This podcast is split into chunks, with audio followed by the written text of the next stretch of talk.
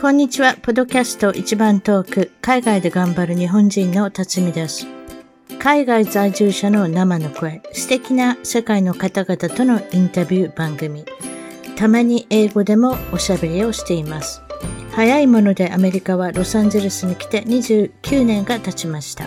番組のウェブサイトは一番トーク .com 一番トーク .com ゲスト情報や海外お役立ち情報をゲットしてくださいね。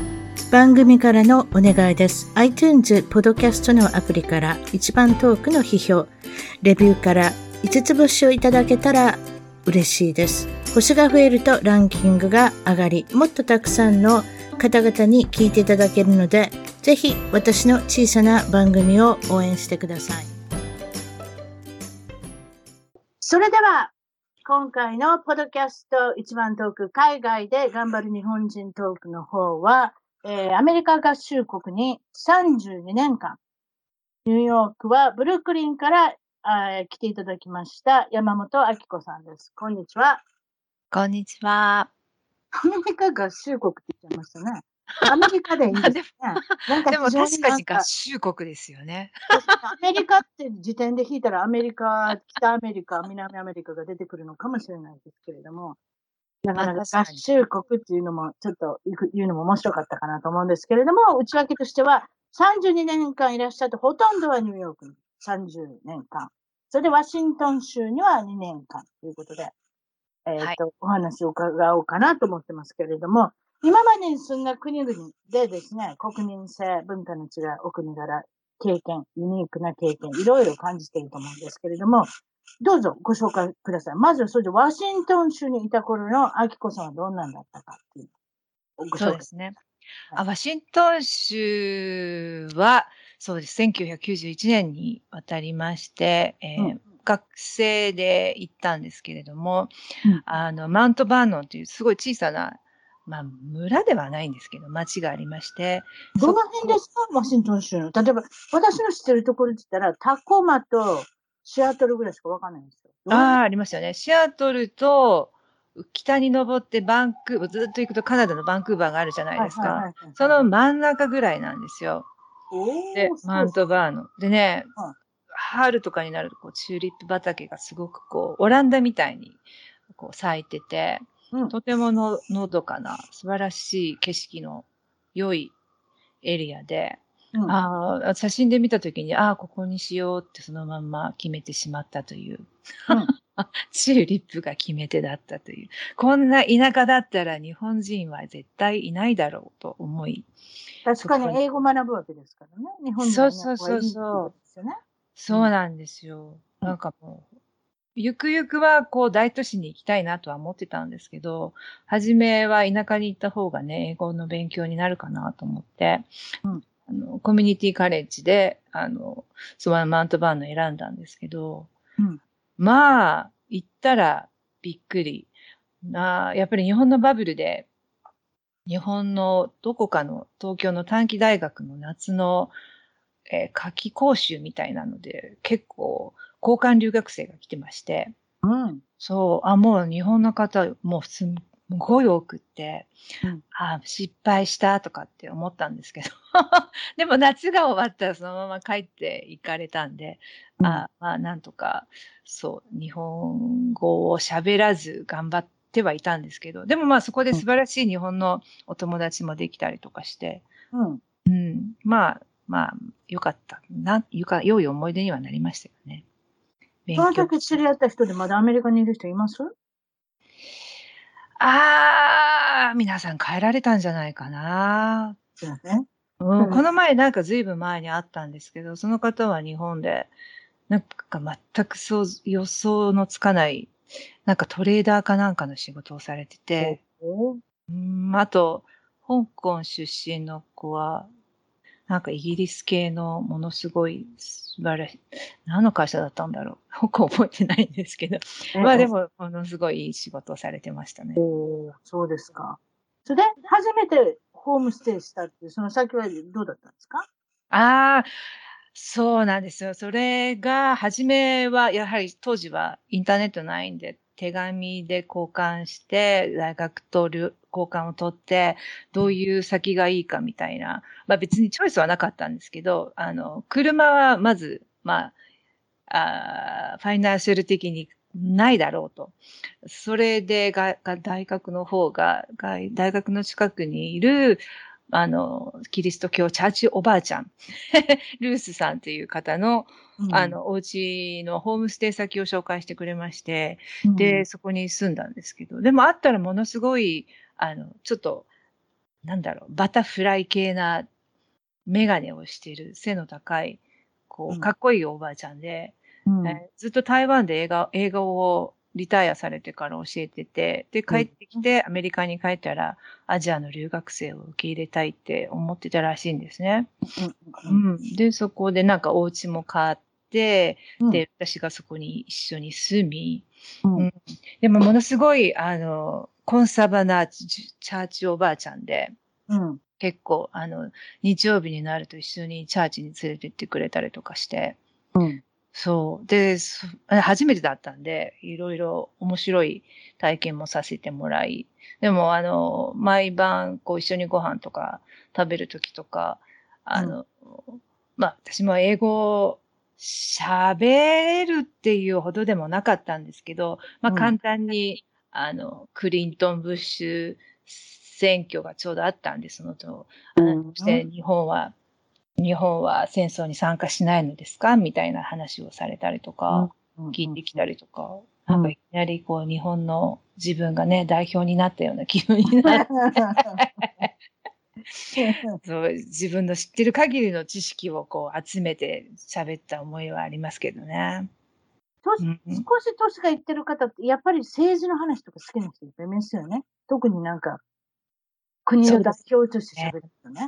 そうですね。そういう話大好きですよね。うん。うん、それがそのおばあちゃんだったんでしょうね。そうなんでしょうね。いや、でも本当、あの、名字が山本なんで、うん、あの、やはり、ね、第二次世界大戦で山本五十六とか知ってるよとかって。山本は親戚じゃないかと思ってるんです。そう、海軍のね、方とか。そう、同じ家族なのかみたいな話を聞いてきたりとか、うんうん、違いますって答えて。違います。山形なんか何百万人っているんですよ、おばあいますよ、いますよ。そうそう。こっちだとね、スミスみたいなものですよ、みたいな話をして。そう。でも、まあ、そう。ね。早く終わりたかったんですね、そういう政治のお話をね。食べるんだったらちょっと食べましょう、おばあちゃんっていう。ねえ、ほんとね。あの、まあでも真面目な、真面目な方で、その方は私の以外に次のセメスターになると、香港からの学生さんとか、やはりアジアの方アジア、アジアばっかりでしたね。あと一人なんかアメリカ人のチャーチのつてで来た方もいて、結構学生がさが、うん、行き来してました。そうですか。留学中に、えー、っと、自動車事故にも遭われたみたいで、あきこさんは。これどういうことでしょう？ああ、自動車事故ね。その時、あの、自転車をお友達、日本に帰るお友達から安く譲ってもらって、うん、で、その時に、あの、夏休みは、そのおばあちゃんのとこではなく、あの、まあ、その時にいたボーイフレンドのお家にちょっと泊まらせてもらってて、うん、で、車でしか行けないような距離だったんですけど、私は自転車しかなかったので、自転車で大学に通ってたんですよ。何分ぐらい？何分ぐらいあるんですかあ、でも1時間ぐらいかかりましたね。すごい。ものすごい、すごい運動量だったような気がする、行き来で。そうですよ。往復で2時間ですよ。ね、すごいですよ。で若若い、若き、えー、日の思い出ってやつですかね。そんなの、うん、本当に。体力あるんですね。今今でもそうなのかちょっとわかんないですけど。ないです、ないです。今は全く無理ですよ。すぐ腰が痛くなっちゃうし。いや、当時はできたんですよね。で、それで日本から来て、やっぱり日本のこう交通ルールが頭に入ってたんでしょうね。うんうん、逆を、逆の道で走ってたんですよ。でも、車ほとんどいないような、田舎だったんで、うん、もう全然平気みたいな感じ、楽しく。ということは、車が、あれですか、来た場合は、あなたの前を通るってことですか？まあ、そんな感じ。でも、ほとんど通らないんですよ、車が。だから、もう大丈夫かなみたいな。で、しかもなんか大きい歩道があって、歩道の上を走ってたのかな。うん、そしたら、あの、セーフウェイっていう大きいグロッサリーストアがありまして、そこから車がゆっくりゆっくり出てくるところで、で、本当にゆっくりだったんで、私はそのままさっと行けば大丈夫だろうと、アホに思ってしまったんですよ。で、そのままガンと行こうと思ったら、車がガンと出てきて、ぶつかってしまったんですね。車もこの後これ自転車がいると思えなかった思わなかった。もう絶対私の方見てなかったと思います、逆で。で、そこで、まあ、交通事故に遭ってしまって、うん、でも意識はあったんですよ。で、どこ、どこ打ったんですか？どこ引かれたんですか？ああ、ま、潰されもしませんでしたけど、こうやって生きてるんで。でも、あの、左の目の方が、あの、車のタイヤと地面にこうロックされちゃって、もう本当に、あと1センチでも動いたら私は死んでたみたいな、そんな状況だったんですよ。で、あ、やばい、これ絶対私今ここで車が動いたら死ぬとか思って、でも意識があるのがまた怖いですよね。そしたらこの車、あの前に行かなくって、そのまま止まってバックしてくれたんですよね。で、私もリリースされて、で、すぐに救急車が来て、で、名前は何だ？とか。それ怖かったやろな、その人も。びっくりしまう。なんか本当。どうしていいか分からへんかったよな。分かんなかったでも自分の判断でここの子死んでもうたら困るから、これはバックする。はいでしょうね。本当に。いや、その方も本当怖かっただとだろうと思います。なんか後でね、その方が髪が来た。があるん？ですね、あきこさんもね。恐ろしいことにね。全部覚えてた。本当に。で、救急隊の方が来て、いろいろ質問されて、で、全部答えられて、うんで、そのまま担ぎ込まれ、病院に。で、全身麻酔ではないんで、そのままなんかいろいろ、あの、聞こえるんですよね、会話が。うん。お医者さんたちの、あ、なんかこんなとこに石があるとかって。え、石が入ってたんかいみたいな。そう、石を取ってたりとかして、うん、ものすごい応急処置で、ものすごいなんかフランケンシュタインじゃん、これ、みたいな感じの 初めの応急処置はそれで。うん、まあでも、あの、ね、アメリカにいる限りは、まあこれは再手術はしないで日本に帰ってからしようとか後で思ってて、うん、で、その時に結構、あの、まあ医者料ではないんですけど、まあいただき、それは日本に帰ってきて、もちろん手術代にも使ったんですけど、あの、次の4年生に編入する時の費用に使おうと思い、それはありがたく使わせていただきました。でも、私はあの、ロイヤーとかに掛け合ったりとかして、これは私が逆だったけれども、どう見ても車だって悪いじゃないですか、みたいな。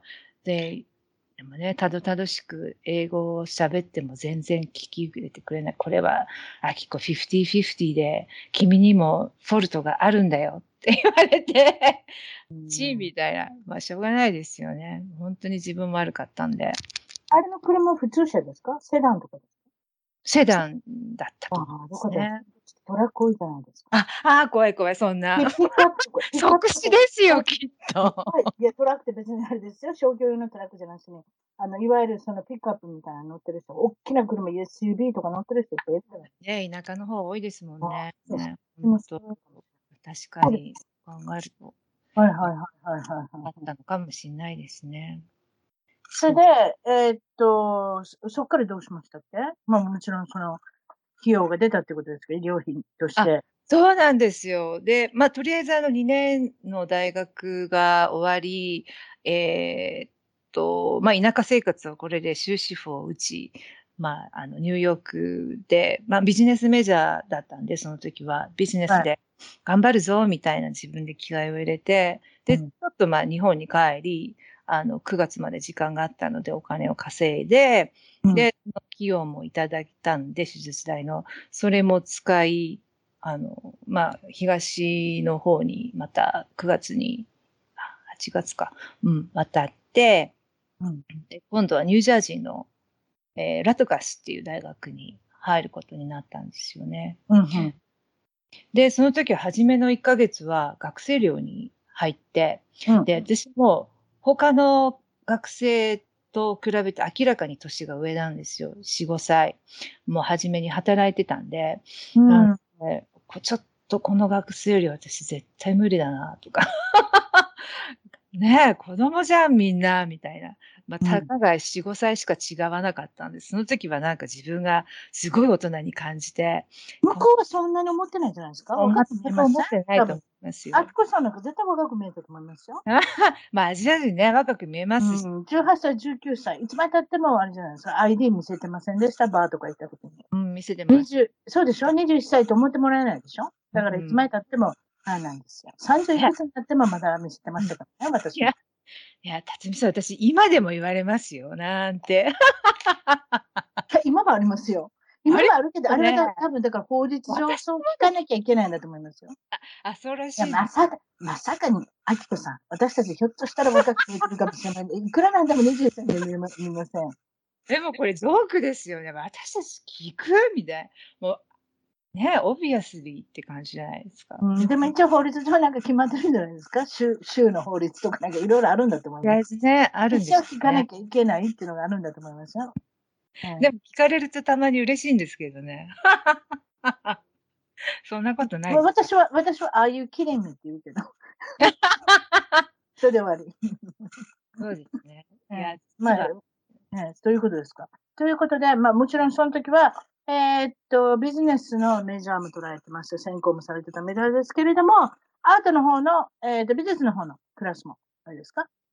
そうですね。捉えてたってことですか？それは自分が好きなことをやりたいね。そう、そうですね。なんかやっぱり小学校、中学、高校って、やはり心のどこかで画家っていう言葉にすごい憧れがあって、うん、でも画家にはなってはいけない自分のなんかこう家族からの遺言じゃないけど、もうそういうのも感じてたりとかして、ああ、画家になりたいなんて言ってはいけないんだなっていうのはあったんですよ。うん、いや、なぜなんでしょうね。やっぱりこう、母からもアートなんて副業でやればいいけど、美術か。美術なんて副業だったらいいけど、普通の仕事なんか絶対無理なんだからってこう、ね、言われてもましたし、うん、そんなことないわよ、なんて言いながらも、やっぱり自分が実際に大学のクラスを取ろうとすると、あ、そんなもんかなと思って、まあ、とりあえずクラスを取ってたんですけど、メジャーはビジネスの方にして、うん。うん。でもやはり、アートを取ってる時の自分のなんだろう、こう、楽しさっていうんですかね。なんかもう全くこう、違うんですよね。あの、心の取り捉え方が。だからもうこれは、まあ、いろいろアクシデントがあったんですけど、あの、実は数学の、あの、ビジネススクールの方に入らなければ、入るために必要な数学のテストの時間を間違えてしまって、取れなくなってしまって、うん、で、まあ、教授に掛け合ったりとかして何回も、あの、テストをもう一度受けさせてくれと、すっごいもう、あの、用意はしてた。時間を間違えたっていうのはどういうことですか？あの、AM と PM と違ったとか。いや、それひどいですね。ラトカス大きい大学で、いろいろこう、クラスがあるんですけど、それで、あの、ちょうどスケジュールを見てたときに、同じクラスが他の、あの、同じクラスのレベルのクラス、えっ、ー、と、テストがもう違う場所であったんですよ。それが11時。で、私のクラスは確か9時とかそれぐらいだったのかな。私は11時だと思って、そのクラスに11時に行ったら、いや、僕、このクラスのテストはもう終わったよと言われて。いやそうなんですよ。で、11時の方に行ったら、いや、あの、もうそれも終わってたんですよ、実は。で、高 い、それはないみたいな。でもいろいろ考えて、まあ一回、あの、大学、まあもちろん教授にも、あの、いろいろお願いして、朝何回も、そのオフィスに行ってお願いしたんですけど、絶対もう無理とかって言われて、多分そんな一生徒のためにテストをやるなんてめんどくさいと思われたのかな、なのか、うん、そう。で、まあ大学変えようかなと思ったんですけど、でも待てよと、もう、バジェットも限りがあるし、大学さっさと卒業するにはもうこの際、アートに、自分の本当にしたかったアートに変えてやってみたはどうかなと。その時になんかすごい素晴らしい、こう、そよ風が吹くような気持ち、市場ペインティングをした感じ。うん、あ運命だったのもう絶対運命だったと思います。ね、ね、それ、テスト受けてたらまた違ったかもしれないし。ねわかりました。いろんな方に失敗談のこと聞いてますけれども、はい。えっと、失敗談は一つもね、時間を間違えたって失敗はありますけれども、他にも失敗談があると思うんですけれども、どうでしょう？あ、そうですね。またこれもまだアメリカに来て初めての夏の次の夏かな？お友達があのカリフォルニア、ロスに住んでまして、遊びに行ってたんですよ。で、彼女車持ってたんで、ロスからメキシコのボーダーの、まあ、サンディエゴを越えて、うん、ティワティワーナでしたっけ？なんかね、ティワあそこら辺まで遊びに行こうっていうことになって、で、車で車で、彼女の車で。なんか5車線とか6車線とかね、あるようなところ。女性でティワナに車で参上する方って、それ勇気ある方ですね。ああ、でも入らなかったんですよ。その、で、うん、サンディエゴまで。で、で、またそこでお友達のところに、あの、違うお友達がサンディエゴにいて、そこに泊まらせてもらって、うん。うん、で、また国境の近く、ちょっと行ってみる？みたいな。で、行こう行こうっていう感じで、こう、うろちょろしてて。で、うん、あそこら辺ってなんか、まあ本当もう何十年も前のことであんまりはっきり覚えてないんですけど、はい、なんかこう、素朴なこう建物があって、まあとりあえずこう警備員の人がいるんですけど、その建物の中になぜかの入っていったんですよね、私たちね。で、うろちょろうろちょろして、うん、で、あ、ここがボーダーなんだね、みたいな話。で、気がついて、でじゃあもう帰ろっか、みたいな感じで、はい、帰ろうとしたら、警備員の方が、うん、あの、パスポート見せて、とかって、こう、聞いてくるんですね。で、うん、もう何も持ってなくって、ただの本当観光客というか、ただ遊びに来た感じ。でも本当、あ、やばいってその時思ったら、実はもうメキシコの方にいたっていう。違う国にいたんですね。そうなんですよ。メキシコの方に渡っていた。同じ建物誰何人で行ったんですか？そんな二人、二人です。二人です。女の子。女の子たちで。いや、ほんと。うわ彼女もパスポート持ってない。私もパスポート持ってない。どっちもどっちも持ってないです。いや、もう。ああ、ほら、証明するものが何もない。ないんです。あ、でも。カリフォルニアのドライバーズライセンスがある。あ、そうですね。ドライバーズライセンスを持ってた。でもあなた何もないの？私何もなかったと思います。学生証だってその当時誰やね、飛行機乗るのも ID いらんかったもんね。多分ね。なんかちょっと。そうなんでしょうね。9-11の前でね。うん、で、でも結構その警備員の方が、メキシコ側の方がすごい厳しくて、うん、あの、いや、日本人だったら日本大使館まで行って、また戻ってこいみたいな感じで言われて、で、もう、どうしようみたいな。で、うろ、また、うろちょ、どうやって他の方、他の警備員の方と話したのか全く覚えてないんですけど、またこう、うん、アメリカ側の警備員の方に行ったんですね。そしたら、あの、一生懸命説明して、これこれ、こうでこういうふうに気がつかないうちに私たちはここにいたんだみたいな、本当たどたどしい英語で一生懸命説明したら、うん、じゃあもう二度とこういうことはないように。で次に来るときパスポート持っておいでみたいな感じで言っていただき、やっと帰れたっていう。なんかもう本当冷ややせ、冷や、冷ややせものでしたね。なんかもう本当、あの時は日本大使館までニューメキシコまで行かなきゃいけないのかとかって。よかったですね。まあその時良かったことですね、多分ね。いや、本当にアホな怖い経験でございました。いや、本当にもうちゃんと英語は自分のね、なもちろんパスポートも持たなきゃいけないし、あの、ちゃんと説明ができるぐらいの英語力はつけておかないといけないなっていうことはね。まあまあ、カリフォルニアとそのメキシコの国境っていうのは地続きで車でヒュッて行けたりしますからね。でも帰ってくるときは今度難儀なんですよ。行きはね、帰りは。ほんとそんな感じでしたね、まさに。そうですよ。うん、出してくれるけれども戻ってくるのは非常に厳しい、ね。ね、出るのがこんな簡単だとは思って、っていうか自分たちが出たと思ってなかったっていう。それも それも問題だ。カナダもそうですよ。カナダ入ってくるのは、はい、いらっしゃいって感じですけれども、このアメリカ帰ってくるとって結構厳しく言われたりしますああ、そうなんでしょうね。うん、いや、本当勉強しました、あの時は。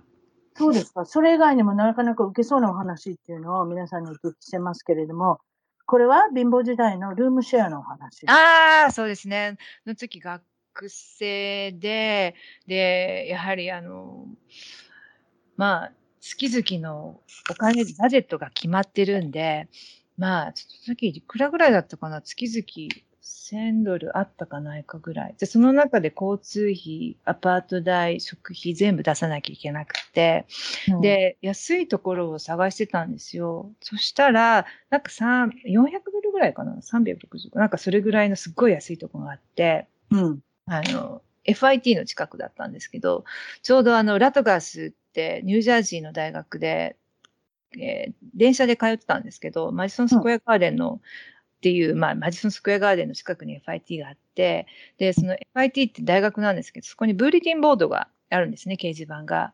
で、そこにルームシェアの、こう、張り紙とかいろいろあって、そこで探してて、うん、400ドルのとこがあったんですよ。うん、で、で、行ってみようとか思って、で、あったら、なんかまあ、60歳ぐらいの女性のルームメイトで、で、うん、まあ、その方の持ち物のアパートが近くにあったんですね。うん、で、まあ、もう本当、その方のところに住むことになり、でもなんかちょうど自転車があったりとか、まあちょっとした机もあったりとかで、まあ荷物はそんな多いとは思わなかったんですけど。まだ自転車ですね。その新幹線の時の自転車と違う。まだ懲りずに乗っている自転車。になったでしょうね。またね、自転車とともに来た私のニューヨーク生活で。そうで、あの、自転車も入れて部屋に。ね、行ってたんですけど、うん、あその方の、私の部屋ではなく、彼女のリビングルームだったんですよね、行ってみたら。でももうそんないろいろ悩んで決めなきゃいけなかったんで。リビングルームの閉めってことですか？そういうことでしたね。それはそれですごいですね。で、それは与えられない。だから安かった。そうそうそう、そうなんですよ。ということで、テレビを見てるおばあちゃんがいるんですか？隣に。テレビはね、なかったんですよ、そこにあ、テレビはなかった。うん、なんか本当一つの部屋みたいな感じ。でもまあ、リビングは、ではあった。私がいない時にそこをリビングとして使わせてもらうわよ、みたいなことは言ってたんで、まあ私もそんな大大した貴重品もなかったし、どうぞ、みたいな。うん、ああ、なんでしょうね。もっとちゃんと考えればよかったんですけど。で、とにかく、あの、安さに惹かれ。多分格安だったんでしょうね。格安ですよ、ね。でもおばあちゃんにトランプしないって言われて断断れませんね。そうですね。いや、でも私も家にほとんど帰らない生活してたんで、とにかく荷物置きみ置き場みたいな感じ。なるほど、はい。たまに帰ってきて、まあ、おばあちゃんに会うみたいな。でも、60歳の方なんで別におばあちゃんっていう感じではなかったんですけど。あ、確かにね。ね。うん。で、自称アーティストで、なんかイラストとかもなんか描いてるらしくって。で、彼女の描いたイラストとかが、すごいささっとこう、自分のヌードとか、ボーイフレンドことエッチしてるなんか絵とかをこう、あの、冷蔵庫とかにガンガンガンとか貼 って。そんな人がいるんですか？そうだ。あ、なんかちょっとおかしいな、おかしいなって。自分でエッチしてる写真？え何？そうなんですよ。そういう絵を描いて、あの、絵を描いてるんです写真絵です。あすいません、写真じゃないです。すいません、すいません。絵です。絵ですか？それでもおかしいじゃないですか。ちょっとおかしいですよね。ああ、ちょっとまずいかなとか思いつつ、もう、でも私もすっごいいろいろ、まあ、学校行ったり。自分で絵を描くんですか？そうじゃん、その人は。そうそうそうそうそう。そう。そうアーティストなんで。それで、ボーイフレンドも入ってるの、その絵の中に。絵に入ってますね。おかしいね。そのおかしい、おかしい。かしい方ですか？うわー、この人エクストリームな方や、とか思いながらも、でもまあ、そう。まあ、それはもう自分は忙しかったんで、あんまり気にせず。あ、よかったですね。襲われなくて。はい、そうですね。で、なんかね、彼女は11種の方で、彼女のお父さん、ねはいはい、そうそう、あの、強制、アウシュビッツみたいな、強制収容所に入ってた方だったらしいんですよ。自分、違うんです。自分のお父さんがね。お父さんがね。そう、はいはい、多分それぐらいの人。そうですね。なんかそういう話とか聞いて、なんか私もなんかこう、ちょっとこう、情が、あ、なんかかわいそうな境遇な方なのね、なんて思って、あんまり、あの、深くは、あの、まあ、関わらなかったんですけど、まあ、それぐらいしかあまりよく、あの、関係はなく。でも、ある日、まあ、でもニューヨークってユダヤ系の方多いですからね。いろいろ。そうですね。ね。私も大好きな映画の一つに、ウディア この人も変な人ですけど、ウディアレン。あの人も変じゃないですか。自分の養女、娘と結婚したんですよ。あの人ね、そうですよね。おかしいです、ね、よ。ミア・ファローさんの娘ですよ。ということで、自分の奥さんでしょ？ミア・ファローさん。そう女優のミア・ファローさんね。昔、えー、あと、ローズマリーの赤ちゃんでしたっけ、うんうん、何でもいいですけれども、そこの中にいたミア・ファローさんですね。ね。シナトラとも結婚してないんです。変わった人ですね。らしいです。次に、次に結婚したら腕あるんですよ。あ、そうですよ、それで、いろんな子供を引き取るんですよ、あの人って。あ、そうです。かわいそうだって。それで、その中の一人の、あれですよ、スーチーさんだな。名前忘れちゃったわ、チューさん。あんな名前ですけど。女の子と、あれですか、関係を持つんですよ、ウディアレン。確かね、そういう感じの話ですよね。そうですよ。で、家出るときはウディアレンと結婚するって言って出て行ったんですよ、確か。そうですよ、確かそうです。あ、すいません、ごめんなさい。いやいや話が。いや、でも私ね、ウディ・アレン、そういう変な人なんですけど、彼の映画とか、シナリオとかすごい好きなんですよ。なんかこう、ね、天才のね、病的な描写とか、なんかすごい、なんかこう、惹かれるものがあって、なんか結構ニューヨークで落ち込むときは、ウディアレンの映画見ちゃうと、なんかこういう、私もまだ大丈夫かな、みたいな。私はこれよりマシ？あ、そう なんかね、そんな風に思ったりとかです。結構私は好きなんですけど、うん、そう。いや、でですね、あの、そう、ある日、あの、アパートに帰ってきたら、で、まあ疲れて寝るじゃないですか。で、夜中に声が聞こえるんですよ。彼女の。で、あ、キーコーとかってこう、声が、私を呼んでる声がして、え、これ夢かなとか思って、で、とりあえず目を開けると、彼女が私のこう横に座って私の顔見てるんですよ。いや、やば、これ夢じゃないみたいな。私どうしたらいいの？みたいな。そうだ What's going on? じゃないですか。でもなんかそう、彼女が、こう、アキコとかって、あの、あなた、自転車とね、机なんか持ってきて、私のリビングがすごい汚くなっちゃって、迷惑なのみたいな感じで言われて、いやでも私もここに住んでるから、私の荷物はあるよどこにも持っていけないからいいじゃん、しょうがないじゃないみたいな。なんか言ってますよね。どこに OK って言うのよ。そうなのよ。So you, this room is so messy とか言われて、うん、メッシって言われてもね、みたいな。そう、でも、あ、この人となんか今ここで口論したらやばいとか思って。うん、で、I need you to leave とかって言うんですね。で、もうすぐ出ていける。うん、そうそう、もう、あの、I thought Japanese are clean people とかっていうものを言われて、いや、すいません、私はクリーンではないかもしれませんが、今ここにいるちょっと寝かしてくれと。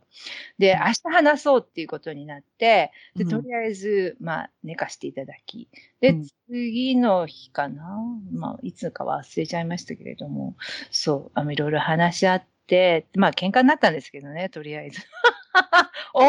だってその月の分のお金払ってるんでしょ？あ、もちろんもちろんもちそれはだからその最後の日じゃないんでしょ？だかその日最後じゃないです。もう、まあ、ニューヨークいろいろこういうこともあるんだろうな。勝手な人ですね。勝手ですよね、ほんとね。うんいや、で、それでもう帰る、あ、もうは、出ることにして、あ、こんな人のところはもうさっさと出ないとやばいみたいな。そう、で、それで、で、出ようとして、で、出るときに彼女が私になんか包み紙をくれるんですね。で、その包み紙の中には、なんか石鹸が入ってるって言うんですよ。何ですか、それ石鹸？これで心も部屋もきれいにしてくれって 言われて。なんだそれ？わあ、すごいジョークだ、これみたいな。そう、もう。最後に捨てゼリフしなかったんですか？あの裸のアートはどうにかした方がいいですよね。おかしく思いますよ。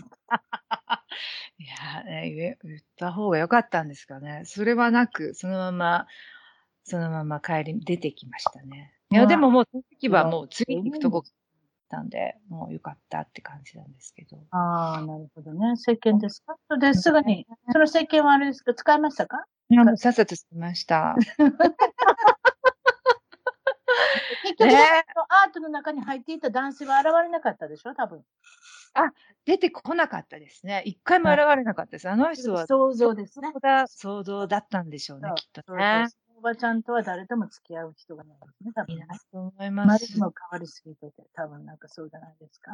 だから想像の中でアートを描いたんだと思う。そうなんでしょうね。やっぱりああ、いろんなアーティストの人がいるんですね。そうですか。もう一つお伺いしたいのは、インドに行った時のお話。こういう手のお話を聞きますけれども、いわゆるホームレス、いわゆるお金に困ってる方、生活が苦しい方っていうのはうろうろしてると思いますけど、いかがでしたか？あ聞かせてですね。それは結婚する前、まあ、今のだあの旦那なんですけれども。今の旦那って前の旦那いないでしょ？そうです。え、変ですね。今の旦那。そう、そ皆さんそういう時に私突っ込むんですよ。今の旦那って言いますけど、前の旦那がいるんですかっていうか、私の番組出てくる人、離婚率多いですからね。ああ、それもちょっと確認しとかない。そうです。あまあ、それで、ええ。で、その時はボーイフレンドで一緒にインドに、うん、一緒に行ったんですか？インド修行ですか？修行旅行。修行旅行、そうなんです。アシュラムに行こうみたいな。で、行っで、一番初めに着いたのがニューデリーだったんですけど、うん、まあ、行ったことがある方はご存知かと思いますもう着いてすぐにもう牛とかが道にこう寝そべってるんですよ。うん、で、すごいところに来たな、みたいな、すごい洗礼を受けて、牛で。うん。でもまあそういうところの経験したかったんで、それはそれで私にはエキサイティングだったんですけど、まあでも、牛プラスすっごいこう、物乞いっていうんですか、ホームレスの方々もものすごい多くて、で、私もやっぱりアジア人女性で、まあ外国人じゃないですか。だからすごい勢いで来るし、で、ボーイフレンドも白人男性ということでものすごい、ね、外から来た人たちのも見え見えですよね。うん、そうそうそう。わ、これすごい、こどうやってこの群れを逃が逃げなきゃいけないんだろうみたいな。うん、ものすごい。群れって何人ぐらいが来るんですか、ガバッと。ええー、数えられないぐらい来ました。そんなにいっぱい来たそれはそれですごいですね。タクシーに乗ったら、タクシーの窓からもうガンガンと叩いてああ、それはすごいですね。それ何十年前のインドのお話されてるんだと思うんですけれども。何十年前。今はね、どうしたんですか？はい？それでどうしたんですか？ああ、それで、それで、あれじゃないですか。こびられてもそんな皆さんに配るものないし。あ そうですよね。旅行中だったら別に。そうですよね。まあ、いろんな街に行きながらも、やっぱりそういう人たちは常に後ろから来たりとかして、私はあんまりこう、あの、シェアすることはなかったんですけど、うん、やっぱアメリカ人の彼は、こう、いちいちあげる感じで、ああ、という優しい方なんだろうと。私って日本人なのか、ケチなのか何なんだろうとか思いながらも、そのままスタスタ歩いてて、うん、で、で、しかも中には、こう、明らかに嘘みたいな話をする人とかがいるんですね。まず、あの、こう、自分の父が今病気で、こう、手術をするお金もないと思って、これを僕は今日中にこれを全部売らないと、あの、父の手術ができないから。まあ、そう。英語で来るんで、英語で、英語でアプローチする。英語でアプローチしましたね。私も、ああ、すっごい作り上げた話だなとか思いながらも、まあでも、その時の演技って分かっちゃいますよね、そういう話。はい、でも、まあ、アメリカ人のその彼は、自分はアメリカ人で、そんな裕福の国でから来てるんで、やっぱりお金はシェアがいいと。そうそう。はい、何どれぐらい上げるんですか？アメリカドルっていうか、日本円で言うと、いくらぐらい ?100 円ぐらい上げるんですか？ああ、そんな感じでしたね。100円って大きいでしょうね、インドで多分ね。そうでしょうね。だって。100円あったら多分一日中ご飯食べれて、食べれるに違います？ねうん。すごい安いホテルに泊まってたんですけど、一泊 3, 3ドルぐらい、300円、3ドルぐらい。そんだから3分の1上げてた。中主人もいい人ですね。人が良すぎても良すぎですねえ。そうであきこさんは実際問題あれですよね。日本人だったりアジア人の人厳しいじゃないですか。そうですよね。なんかそういうふうに育てられてしまったから、人のせいにしたりとかして。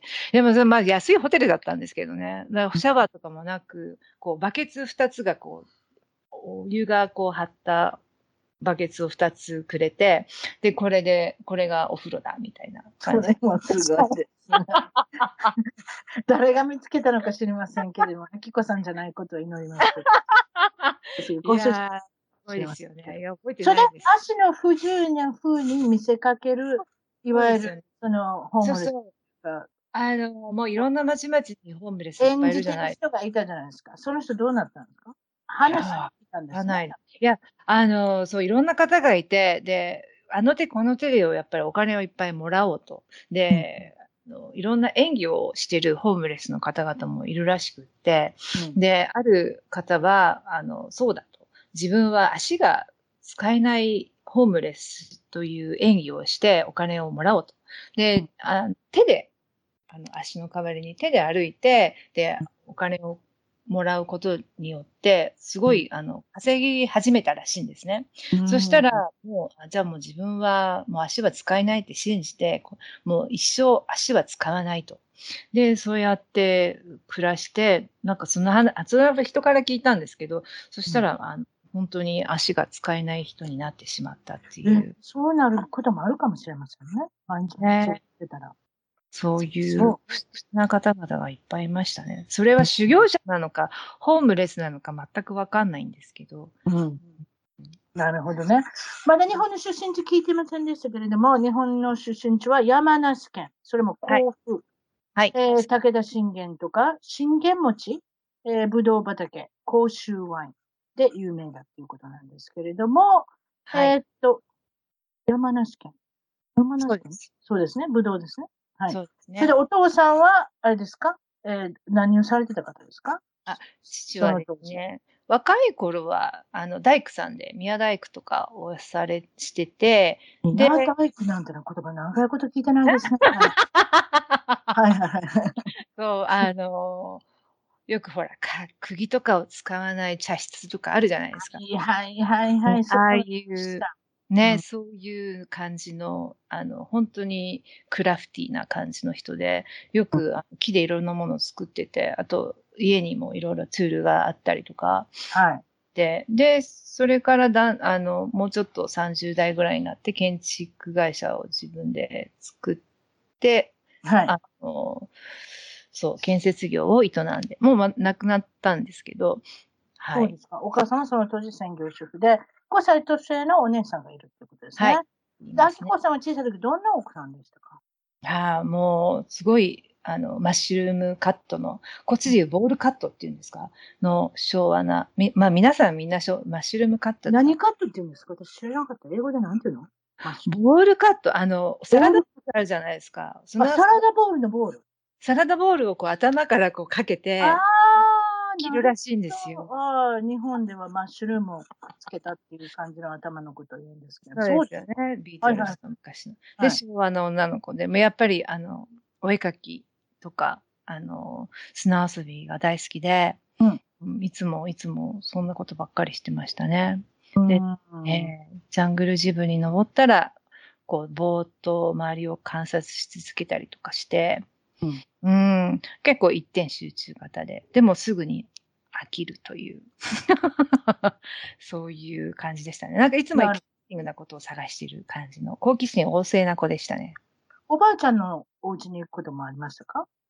そうですね。あの、うちのおばあちゃんのお家が山梨の中駒郡という山の上の方にあって、養蚕業、あの、お蚕さんですよね。うん、はいはいはい、はい。を、を営んでいて。いわゆる絹ですね。絹ね、元になる。そうなんです。そうなんです。その絹が、例えば着物になったりする。そうなんです。すごいことです。すごいオーガニックですよね。うん ね、で、泊まりに行くと、隣の部屋とか庭とかにこう敷き詰められているお蚕さんのこうご座みたいのがこうあって、で、夏とかか夏だったな、なんか行くといつもこう、ゴシゴシゴシゴシ音が聞こえるんですよ。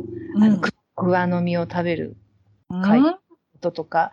それが、そんな派手な音を出してたんですね、かいこさんは。えー、すごい、すごいですよ。もう何千何万っているんで、すごい怖かったんですけど、だけど、たまに間違えて踏んでしまうと、こう、桑の葉っぱの青い色が、こう、お蚕さんから。お腹から、お腹からぴょんって出てくるんですね。はい、そう。でも、そのご座の上をいかに、あの、蚕を踏まないで歩くかとかね、そういうことで、おばあちゃんに怒られながら やってたりとかしてた子でした。ということは虫は全然大丈夫なんですね、その頃ね。嫌いだったんですけど、でもすごい嫌いなんだけど好きみたいな。あの、絵にもたまに虫描いたりとかするぐらい、こう、何なんでしょうね。嫌いなんだけど好き。好きなんだけど嫌い。なんか不思議な関係にあります。お父さんのお財布から何かしましたか？ああ ありましたね。ヒント的なこと言います？ああ、そうですね。あの、小さい時、まだ小、小学校行ってないですよね。あの、幼稚園、まだ入ってすぐぐらいですかね。よお財布がもう父、いろんなところに置きっぱなしにしてて、うん、で、大切にしてるのはわかるんだけど、一体何だろうと。子供の心からわかんないんですよね。お金とか、その、その、どれぐらいの価値があるかわかんなくて、うんうん、で、それを試してみようって思ったらしくて、その時。で、うん、お札から、お札を、お財布からな何千円だったのか何万円、もう全くわかんないぐらい、その綺麗な紙を出し、で、友達のお家に行く途中のなんか道の石の下に隠したんですよ。で、なん、なんでそんなこと思ったのかわかんないんですけど、そう、その毎日行って、石の下にあるかどうかを観察して、うん。あ、お金なくならないじゃん、みたいな。なん、なんでそんな研究をしてたのかわからないんですけどね、心理コーチからこういう行動はどう分析されるのかちょっと聞きたいんですけど、結局誰も取れなかったんですか？取らなくって、で、隣の、その、いつも仲良くしてていうか、外から見たら見えるんですか？わかんないです。わかんない。ああ、そうです。相当探さないと、っていうか、そこに、ある、あなただけ分かってる そうなんはみ出てるわけじゃないですね、聖徳太子が。そうですね。聖徳太子だったのか、伊藤、伊藤さんだったのか。さん。そうです。それ、それ千円札ですか？その当時。ね。覚えてないんですけど。いや、それで友達、まあ本当に誰も取らないしなくならないんで、私もなんかこう、つまんないなみたいな。確かにつまらないですね、子供のねそうなんですよ。で、友達のお母さんに言ったんですよ。財布、お金があったよ、みたいな。うん、そしたらそのお母さんが取りに行って、もらっちゃったみたいですね、そのまんま。それで、うん、あ、こういう風になるんだな、お金ってって何かを学んだんでしょうね、私もね。その時代ながらに。不思議な、な、なぜ私がそんなことをしたのか、未だにわかんないんですけど。うん。そう。なんかでも覚えてます。そういう変なことしたの。なるほど。小中学校の思い出ってのありますか？何か。ああ、そうですね。5歳上の、あまあ、姉がすごい漫画本が、漫画が大好きで、で、それの影響で私も漫画が大好きになり、で、漫画も読み、漫画も書き、みたいな。で、でベルサイユのバラがね、やっぱりすっごい好きで。その当時ね？その当時、多分。宝塚にも、あれですね、ベルサイユのバラがね。そうですよね。宝塚には私は行かなかったんですけど、うん、あの、映画があったんですよ、実写の。で、なるほど。その映画のベルサイユのバラの舞台とか、実際のベルサイユ宮殿使ってるんですけど、それにすごいこう目がバラになって、うん、わ、好きみたいな。目がバラになる。お姉さんも凝ってたってことね。あれはなんかいろんなのを読み漁ってて、私はベルサイユのバラにすごくハマったんですよ。誰が主人公でした？ベルサイユのバラ、うん、はオスカルとマリー・アントワネットですね。オスカルさんは女性ね？そうです、そうです。女性なんだけど男性として育てられる。リボンの騎士みたいな感じね、昔で。すごい古いですね。そんな感じ。手塚治虫先生の。そんな感じです、そんな感じです。だから多分宝塚も取り入れたんでしょうね。そうですね。が男を演じるということでね。そうですね。同じような感じで、あの、いけるなっていうので、うまいこと言ったんだと思いますけれども、私も宝塚は理解しにくかったですですけれども、でも、気違いのように、あの、宝塚を好きになってる子がいっぱいいましたね。ああ、すごいですよね、あの世界もね。月組ね。日本って面白いですね。そういう、だから女性が男性を演じて、男性が女性を演じるね、うん、歌舞伎の中だったね。ね、素晴らしいですよね。非常に特殊な文化でもありますね、そういう意味では。だから昔からそういうことをしてるっていう。うん。うん、ああいうのは受け入れられないんでしょうかね、アメリカにはね。そういうのないですね。このね、うちの主人なんか、ええー、とか言って女の人が男役をしてるみたいな、うん。ちゃんとお姫様役もいるのよって、うん、それってレズビアンかって。まあ、いや、違うっちゅう。そうかもしれない、ね、時代の先を言ってましたよね、考えるとね。そうですね。ねでも、ゲイたちの、あの、ドラマみたいなショーとかあるじゃないですか。あの、なんだろう。白鳥の水みたいな。そうそう、アメリカで女性の格好して、うん。そういうのは全然普通あ、それはね、でも、今だからですよね。多分ね、最近のことですよね、またね。ああ、そうでしょうね。そういう。もちろんだから中学になると、まあ、ジャニーズっていうのが出てくるんですけれども、ジャニーズにハマったり、あとは部屋の中にブリティッシュロックの中でもカルチャークラブがすごく好きで、ポスターを貼ったらあなたのお母さんは何と言いますか？ああ、そう、母がね、いつもこう、この気持ち悪いお化けのポスター外してくれとかって言ってやってくるんですよ。で、どうしても理解できないから、みたいな。そう。いや、でもそのボーイ・ジョージのファッションとか音楽とか、ものすごいなんか、私の中では。名前も今から考えてすごいですね。ボーイって少年ジョージですよ。そうです。ボーイ・ジョージ。ものすごいハマっちゃったんですよね。えー、同じような髪型してみようみたいなノリで。うん、うんなんででしょうね。いい声してましたね。え、本当に今でもカルチャークル、あの人知らなくてよかったですね。ああ、なんかヘロイン、ヘロイン中毒で絶対死ぬと思いましたけど、ね、死んでませんから、いまだにだってツアーできるでしょ？ああ、でしょうね。なんか今。行こうと思ってカルチャークラブ行きたいですよ。声が素晴らしい。コンサートしてるんですか？してますよ。今年も来てましたよ、ロサンゼルスとか。あら、そうなんか昔ニューヨークに。来ませんでしたけどね。でも、声ってほら、あんまり変わらないじゃないですか。だから行きたかったなと思ったんですけどね。おー。なんか本当にお化けになってしまったらしいですけど、見た目が。いや、そりゃそうじゃないですか。いやー、でも行きたいわ。あの頃から、あの頃からヘビーメイクアップですけど、もっとすごいと思います。今なんかボートックスとかして、もう、あれじゃないですか？シワもないような顔にいっぱいメイクされてるんだと思いますけれども。多分ね。ねでもまあ、声が変わらないこと祈りますけれども、ね。あでも、本当ね、いい声してましたもんね。そうですか。そういうことです。もちろん、お化けのポスター外さなかったんですね。でもね、お母さんは言っても。外しませんでしたね。なんかもう。その頃は気づかなかったんですか？この方がゲイだっていうのに。ああ、いや、分かってましたけど。分かってたあ、そう。あの、日本女子って、すごい疎いですよ、そういうこと。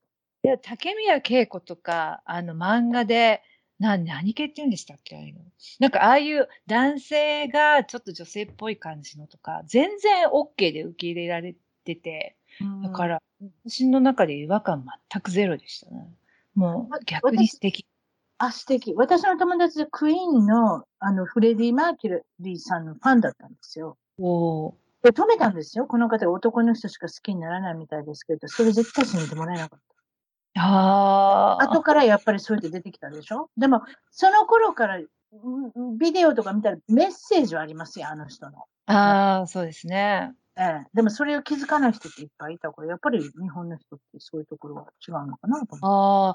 なんかこう、男性の魅力は全く感じてなかったっていうのもあるのかもしれない。いや、男性の魅力感じたんですよね。ちょびひげがいい。ああ、フレディ・サングラスかけて、ちょびひげがいいとか、あとジョージ・マイケルのあのー、ななんていうんですか、あの、ルックスがいいとか、あれも、ミュージックビデオ見てて、あらこ、このメッセージわからん？これ女性にメッセージじゃないよって言ったんですけれども、うちの、うちの友達に、いやいやいやいやいや、かっこいいじゃん、セクシーでいいじゃないかって、まあ、セクシーでいいですけど、メッセージは、あの、男性から男性だと思いますけどって言ったんですけどね。ああ、でも確かにニューヨークもかっこよすぎる男性はみんな、もうゲイの方なんで。そうですもう僕を捉えてますから。うん、女性には全然不向きですからね。ね。そうですか？高校時代、まあ、先ほどのカルチャークラブから、今度は時差問題に、あの、バンド活動。ああ、そうですね。音楽が好きすぎて、今度は。な何を弾いてたんで何を弾く？あ、楽器ですね。楽器。あの、いや、私ドラムをしてたんですけど、まあ忙しい。ドラム、ドラムも持ってなかったんですよ。でも、あの、知り合いのお兄さんか誰かがドラムのセットを持ってて、うん、で、それを使わせていただき、練習させていただいて、でも家に帰ると、そんなドラムセットないんで、電話帳ですよね。まあ、別冊マーガレットと黄色いイエローページをこうベッドの上に。当時の電話帳、今電話帳ないですけど、電話帳ぶっとかったじゃないですか？ねえ、そうなんですよ、だからあれですよね、スティックさえ持ってればパタパタパタパタパタパタって弾けたんでしょうね。まさにそれで、そうなんですよ。ああ、体たき。何でもいいです。そう。で、女子バンドを作りたかったんで、もうみんな、もうドラムもやっぱ女の子がやんないとみたいな。で、それで。その当時、ハートとかありましたよね？ありましたね。ありましたね。あ、何でしたゴーゴーズとかね？あ、ありましたね。私がやですけれども、そういうことですよね。そういうこと、まあコピーバンドで、まあ下手な女の子バンドをして、で、掛け持ちで男子校の学校である、なんかヘビーメタルのバンドのドラムも掛け持ちして、たまにコンサートに参加させてもらったりとかして、うん、楽しかったです。とっても。高校は進学校に行っておられましたけれども、あれですか、はい、大学を行こう行こう前っていうのはどうされてたんですか？ああ、そう、あの、ちょうど高校に入ってすぐだったかな。うちの父の経営してた会社が、あの、まあ、保証問題ということで、潰さなければいけないということになって、まあ、大学は、秋子は諦めてくれと。大学を卒業、だね、高校卒業した後は、できれば働いてほしいと言われたんですよね。で、それで、まあ、周りはみんな大学の進学とかでいろいろ勉強している中、私はいろいろ進路どうしようみたいな感じで、うん、本屋さんに行きまくり、まあ当時本屋さんしかなくて。インターネットないですからね。ないですからね。で、いろいろ調べてて、で、まあもちろん、あの、映画の雑誌とか音楽の雑誌も見ながら、そうですね。で、そしたらちょうどそこら辺留学の、あの、進路のチョイスの、なんかそういう雑誌みたいなのがあって、じゃそれを読み始めたら、ああ、留いいかもしれないみたいな。で、ね、アメリカの大学とかだったら2、3年お金日本で貯めてからもう入れるみたいな感じだったし、ああ、そしたら留学にしようかな、みたいな。で、もう本当、あの、その時に固く決めて、もうこれしかないって決めて、その時からもうすぐにバイトし始めて、すぐに、うん、うん、周りが勉強している最中、うん、結構2、3個掛け持ちでバイトしたかな。うん、で、大学費用を貯めようと思い、うん。アメリカの大学に行こうと。そうそうそう。で、そのうち、安、まあ安くもないけど、そんな、ね、日本バブルだったし、ちょっと働ければ、うん。いる値段だったじゃないですか。うん。うん。今のようにバカ高くないし。確かに。ね。円は強かったし、その当時。強かったですね。本当ね。で、そう、あの、それで、まあ、豆腐のも通信で勉強しながら、留学に備え、で、その時は絵のことを諦めて、まあ、アートはしたかったけれど、まあ、とりあえず、あの、簡単にっていうわけでもない、まあ、ビジネスメジャーで、うんうん、自立できる人間になろうと、うんうん、うん、心に近い留学に備えてましたね。なるほどね。それで、まあ、海外に興味を持ったきっかけ、いろいろ海外に来た理由、その中で先ほど言ったベルバラもきっかけだっていうことですし、海外に来た理由はどういうことでしたか？あ、きっかけですか？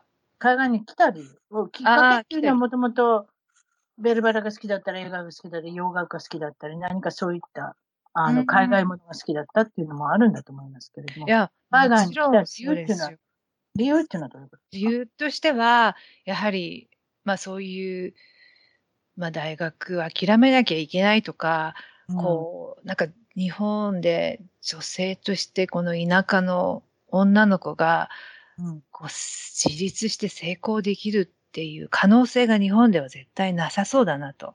で、ちょっと働いてもいかない。田舎にいる限りはね。そうです。いろいろなところでバイトもしながら、やはりお茶組とかもあるわけじゃないですか。うんうんうんでうわこんな生活私絶対日本でずっと無理かなって。うわなるほどね。いいことです、いいことです。まあ、そういうとこ。そう、若い子に入れてもらうお茶が美味しいな、なんて、ボスになんか言われちゃったけど。だけど、パンとお尻触らなかったですか？昔なんかそんな税儀でしたからね。ねえ。おじさんたちは触ってあげるのが僕たちのお仕事って言ってますからね。怖いですね。今から考えると。まあでもまあ時代は変わったってことですよ。触ってあげなきゃっておおおじおじちゃんたちは思ってますからね。何でもいいですけれども。そうですか。海外も長くなりましたけれども、海外に来て自分が変わったことってありますか？変わった、もういっぱいいっぱいありますよね、本当に。いや、でも、日本のように。一つ。その中から一つ。そうですね。やはり、あの、まあ、アートっていう世界に、こう、両足を入れて、まあまあ、今、私はデザイナーとして働いてますけど、なんだろう。こう自分に自信を持てるような人間になれたっていうことでしょうかね。それがなんかやはり大きく変われた一つと思います。うん、なんかこう、アートで仕事をするなんてってね、周りからも親からも言われてたことを今、うん、それをで仕事できてるっていう、うん、すごく一つの大きい成長できたことだと思います。現在のお仕事気になりませんでしたけれども、今少しあのおっしゃってましたけれども、広告代理店の方で。はい、そうです。アートスーパーバイザー。バイザーですね。そうです、ね。はい。ニューヨークでだ、まあ、卒業して、またデザイナーとして働いてたんですけど、まあ、け まあ、インドに行ったり、まあ、あの結婚して子供ができたりとかして、ちょっとあの、フルタイムのデザインの仕事からは遠ざい遠ざいてたんですけど、あの、また仕事を、まあ、見つけようということになって、うん、まあ、子供も10歳ぐらいになったぐらいかな。その時から、まあ、絵は描いてたんですけど、とりあえずお金を稼ぐにはやはりデザイナーだろうみたいな。で、デザインで、あの、いろいろ履歴書とか送ってたら、引っかかったのが、まあ、ある音楽の会社で、MTV だったんですよ。お、MTV、ミュージック？テレビジョン。TV、あ、違った、テレビジョン。そうそうそう。すごい名前ですね。今から考えると。すごいですよね。私も 小学校6年生の時に小林克也、日本で。小林克也ってすごいですよね。今から考えると。すごいですよね。目つぶったらアメリカ人と思ってたんですよ。ねかっこいい声でしたもんね。そう。で、MTV が今でも忘れられなくて、きっとこれは運命だったんだろうなと。MTV 昔ね、夜な夜な夜遅く見てたじゃないですか。ねえ、すごい素晴らしかったですよね。もう、そうですね。半分寝ぼけて見てました。でも、ミュージックテレビ、うん、ミュージックテレビっていうか、ミュージックビデオって今あるんですか？今作ってるんですか？今は。違う。作ってるとは思いますけど、プロモーション用に。でもなんか今、いろいろソーシャルメディアとかもあって、いろいろごちゃごちゃになってんじゃないですかね。でもなんか作ってると思いますよ。すね、YouTube とか、ね、そうですよね。あるし。ますよね。うん、今の MTV も、もう前みたい、昔みたいにそういうビデオとかっていうよりは、なんかこうテレビ番組とか、バラエティショーとか。そう、バラエティショーですね。リアリティ TV ショーとかね、うんうん、なんかいろいろそういうことやってますよね。そうなんですよ。うん、で、まあ、そういう音楽アワードとかもあるけれど、まあ、ほとんどそういう、また違う。ああ、MTV の音楽ショーがありますね。もう、ね、それが始まると一日中流しますね。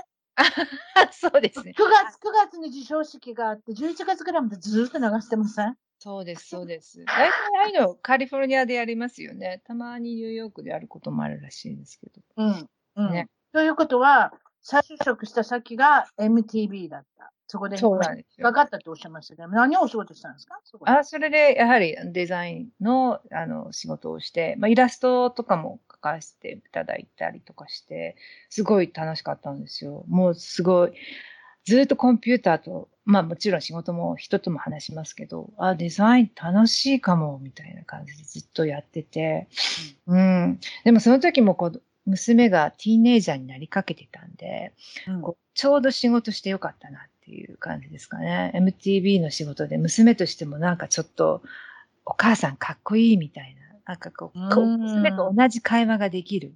うん、マイリー・サイリスがどうのこうのとか、ジャスティン・ビーバーがどうのこうのとか。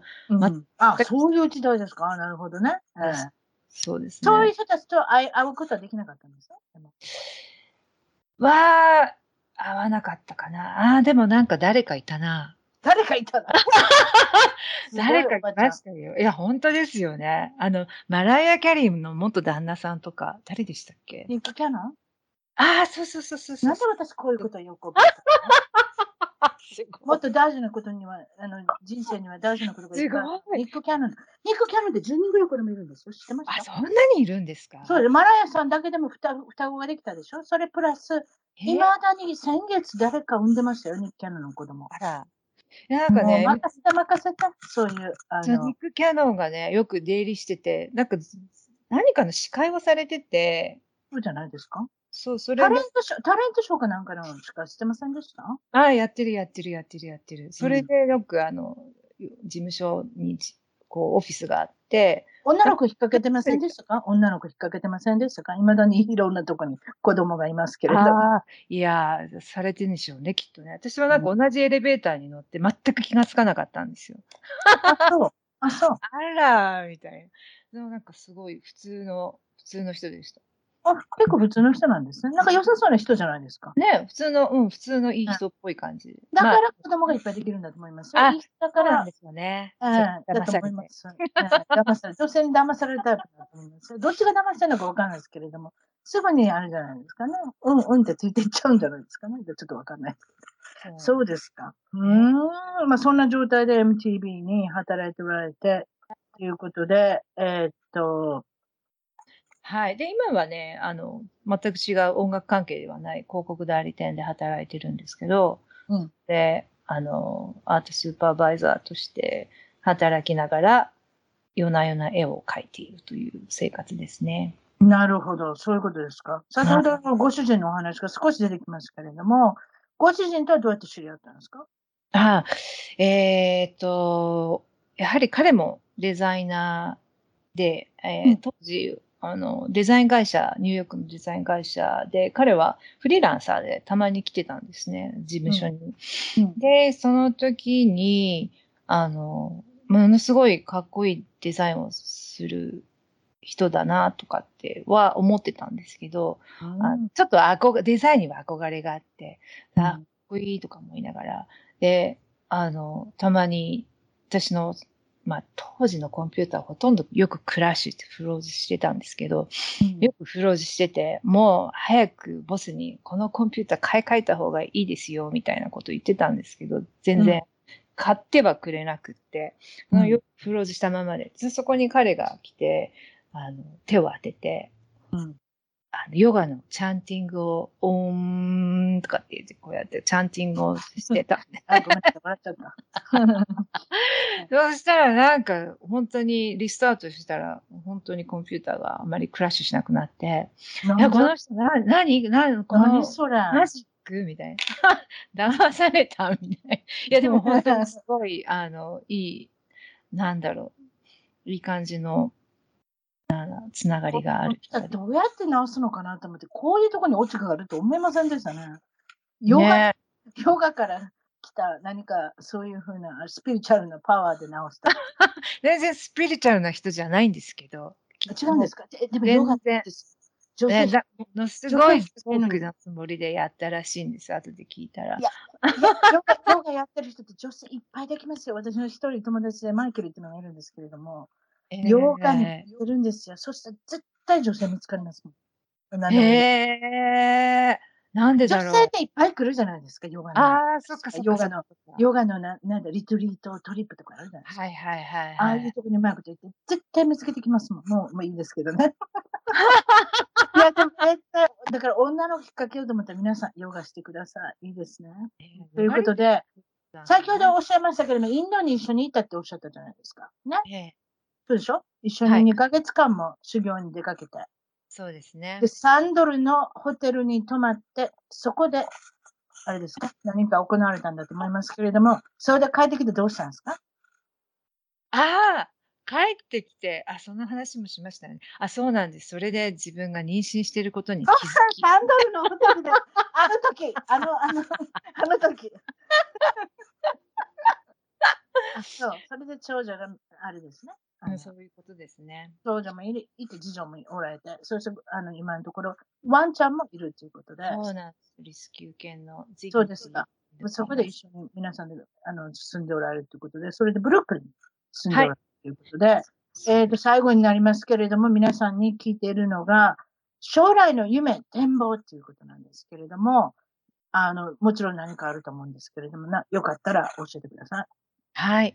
近い将来は、やはりその小さい頃の夢である画家を目指して、まあ、アートと共に生きていきたいっていうことですかね。で、まだはっきりはしてないんですけど、この55歳にして、まあ54ですけど、MFA も考えてみようかなとうん、えー、で、 residency とかも、あの、アプリケーションとか送りまくって作品を作りまくりたいという、いうのが夢です。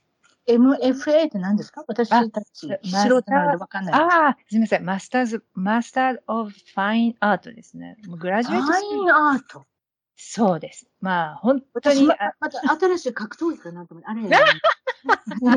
そんな感じですね、確かにね。そうです。戦いに行くんです。戦いに行きたい。はい。ね、そういうことで、えー、っと、あきこさんの方は、インスタも、あの、インスタグラムの方もされてるということで、その、まあ、あの、住所っていうか、アカウントの方の、えっと、インフォメーション、情報の方は、そしたら一番トーク .com、一番トーク .com のゲスト情報の方に掲載させていただくということで、今日はどうもいろいろ楽しいお話を聞かせていただいてありがとうございました。あこちらこそありがとうございました。はい。とても楽しかったです。はい。はい。失礼します。